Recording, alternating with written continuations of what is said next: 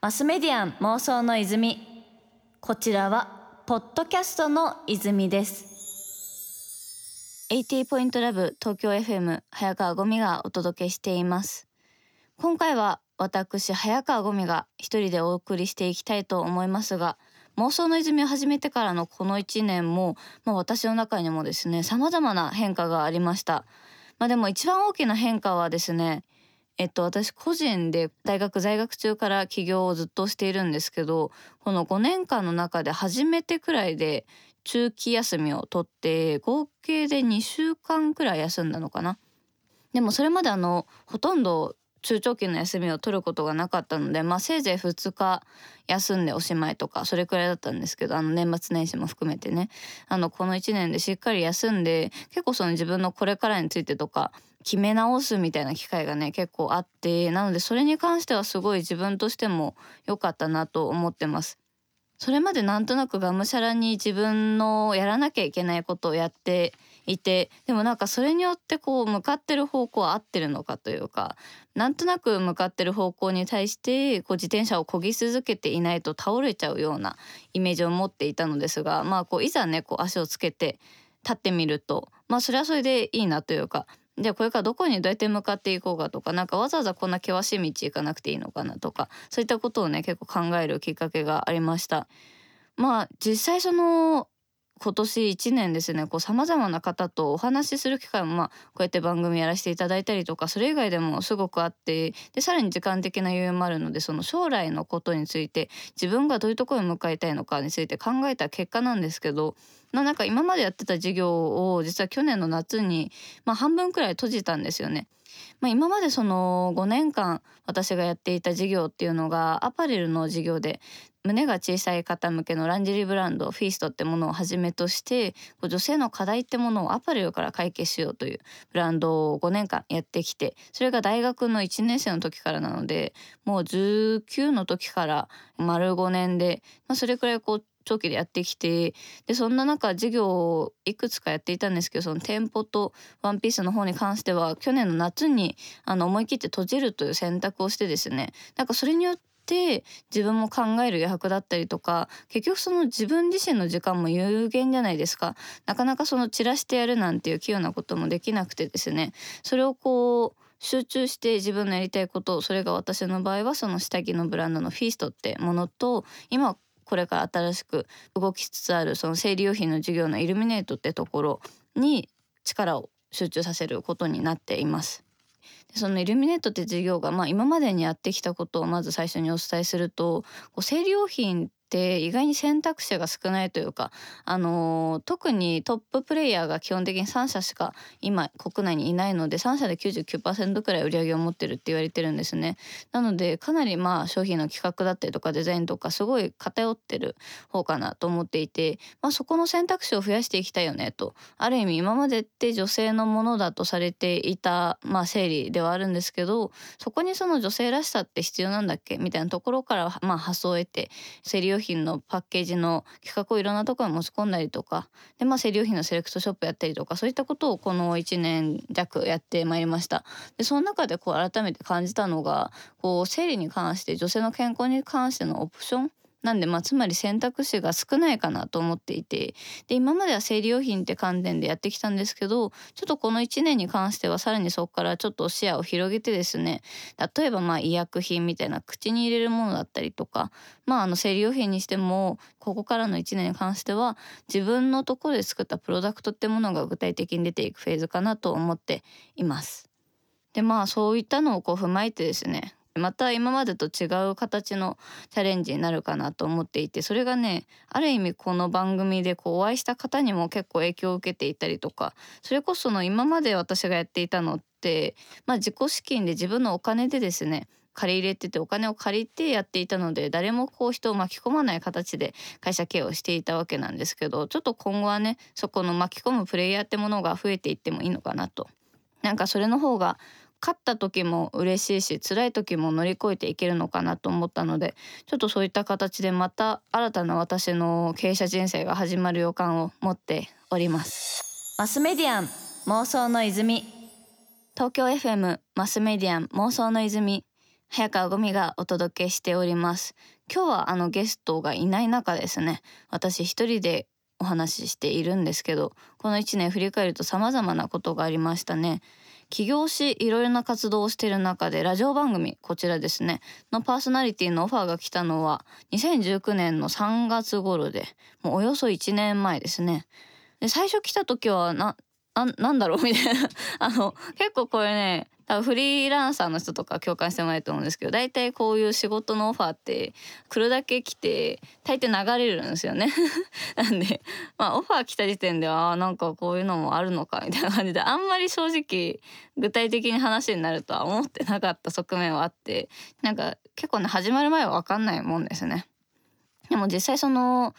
まあやってみて感じたのは結構これ私得な番組だけどいいのかっていうのが この1年やってきたところの感想かなと思っていてこの私の会いたい人を片っ端から呼べるという点でですねなんかいいのかなみたいな とこもありつつでもこうやっててなんかこう普段生活の中でこうやっていろんな人と会って話したりとかっていうのは普段からしてるんですけどそれをこう皆さんにもねシェアしてというかこう聞いていただけるのはすごい嬉しいなと思ってます。まあ、それこそね普段対面で2人で話してたりとかする時にえこんな有益な情報が私だけ聞いていいのかみたいな時はあったのでそれをねオフィシャルにというかあの公にやれるということがねすごいこの番組の魅力かなと思っています。でまあこの1年さまざまなゲストさんに来ていただいたんですけどもまああのー、ラジコとかアプリだと過去のオンエアね直近のやつしか見れないんですけどなんとこの番組はですねポッドキャストの泉だと全てがね聞けるので実はその1年前の分から振り返ることができます。なんか特にその聞き逃してたものとかがあったら是非過去のも聞いていただきたいなと思うんですけど、えっと、ちょうどまあその 50, 50回もやったのかって感じなんですけど、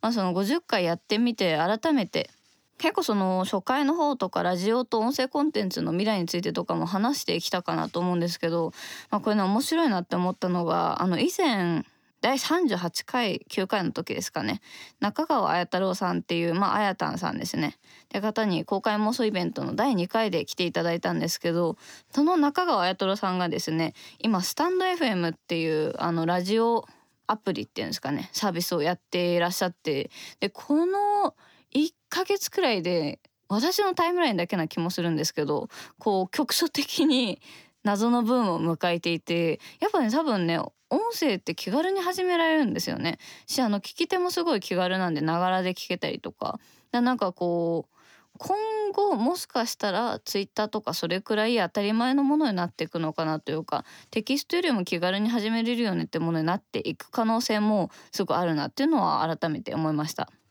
でまあそれ以外にこう来ていただいた方今ね一覧で私は見ながら振り返ってるんですけど様々あったなと思ってまあでも出演していただいた後で「おえめっちゃ売れてんじゃん」みたいな 話で言うと、まあ、圧倒的にタムさんじゃないかなあの第6回7回で来ていただいた田村浩二さんという究極のチーズケーキを作られてるタムさんではあるんですけどこの1年で爆売れしているというか。最近やっと買えるようになってきたのかな、まあ、にしてもね結構とにかく人気で買いづらい状態がねずっと続いてますがあなんかこうやってその時その時でお話をこう興味あることとか未来どう考えてるかっていうのを聞いてそれを例えば1年後とかにさこうやって振り返って見れるってある意味面白いなと思ってなんか実際その言ってたことを実現されてる人だったりとか、まあ、未来のこういう妄想じゃないかみたいなのが意外に前倒しできてたりとかってことはかなりあるなって思うんですよね。例えばそれこそ第4回5回の千葉幸太郎さんに来ていただいた時もドローンで空をインフラ化しようみたいな話もあったと思うんですけど、まあ、今回のそのコロナの一連の流れでですね結構国外ではかなりドローンが一般化されてるというかまあ本当かその冗談かはともかくとしてですねドローンで犬を散歩するとかまあそれこそあの人と人が接しちゃいけないからって点で荷物の受け渡しとか運びをドローンでしたりとかなんかすごいその急ピッチで広まってきてるなという印象があります。まあそれ以外にも例えば前半の方だと第8回9回の石次郎さんというあのゲームクリエイターで今までまあ特にデジタルを中心にこう展開されてきたゲームクリエイターの方がですね来られた時にそのボードゲームってものアナログゲームってものが面白いよねという形で今改めてデジタルからアナログに戻り始めてるよという中で話されていたちょうど作られているボードゲーム「ドラゴンギアス」ってものがまあそのオンエア当時はまだ名前も言えないような状態ではあったんですけどついに4月16日からクラウドファンディングが開始予定だそうでもしかしたらこの時のオンエアを聞き直してですねで実際クラファのページを見てあこの時言ってたのってこれだなとかちょっと答え合わせしてみても面白いのかなって思いますね。マスメディアン妄想の泉まあ、あとちょうどその第30回から33回にかけて小バカナさんというあのコーチングをされてる小バカナさんとで第32回第33回で暁の塩田さんに来ていただいたんですけど、まあ、どちらもその結構コーチング、まあ、自分自身を知るみたいなとこだったりとか自分を大事にするご自愛の力だったりとかそういったものがこうキーワードとして上がってきたなと思うのですが結構そこでこの半年くらいでも改めて自分大事にするの大切だよねみたいなこうトレンドというかムーブっていうのは来てるようなイメージがありますね。でもコーチングも結構一般化してきたなって印象はあって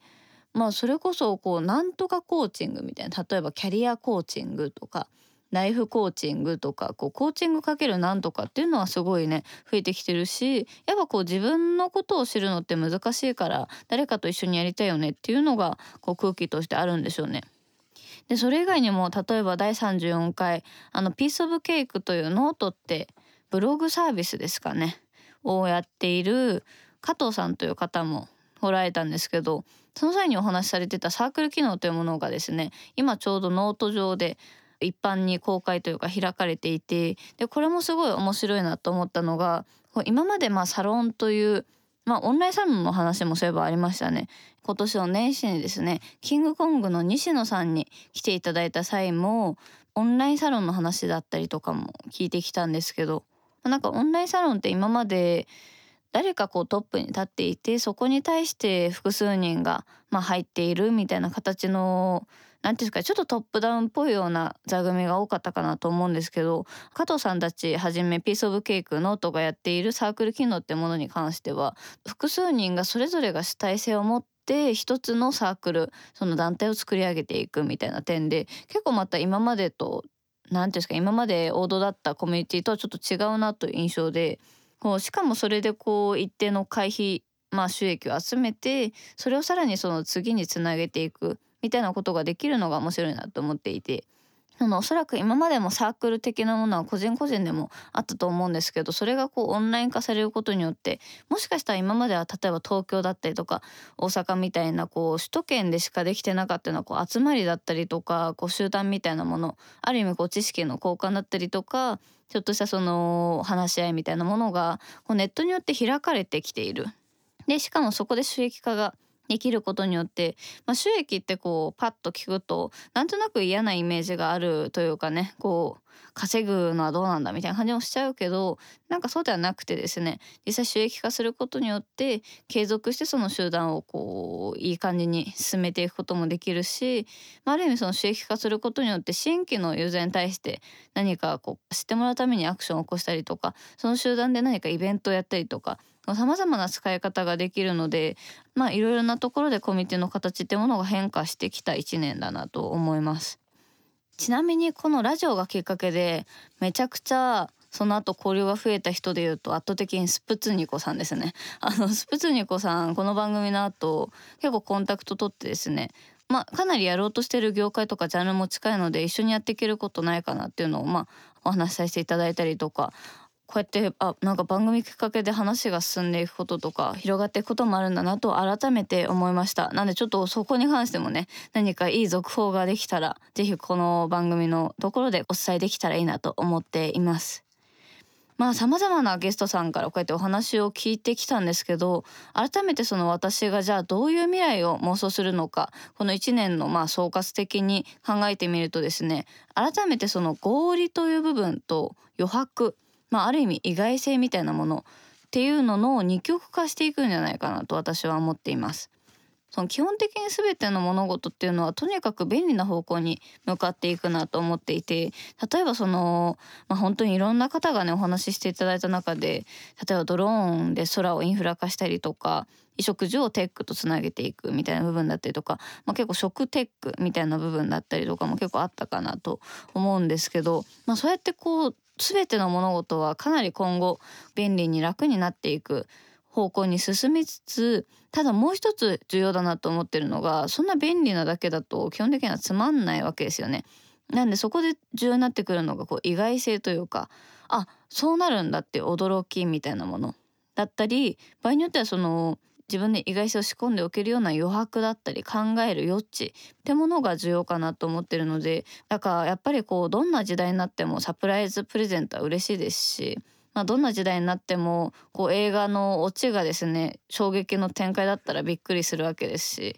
まあ、お化け屋敷は怖いわけですしなんかそういう意外性あ想定してたのと違うと合理になればなるほど基本的には想定していた通りに予定調和的に物事が進んでいくけど実はそうじゃないっていう部分がなんかもっと重要視されるような予感がしています。マスメディアン妄想の泉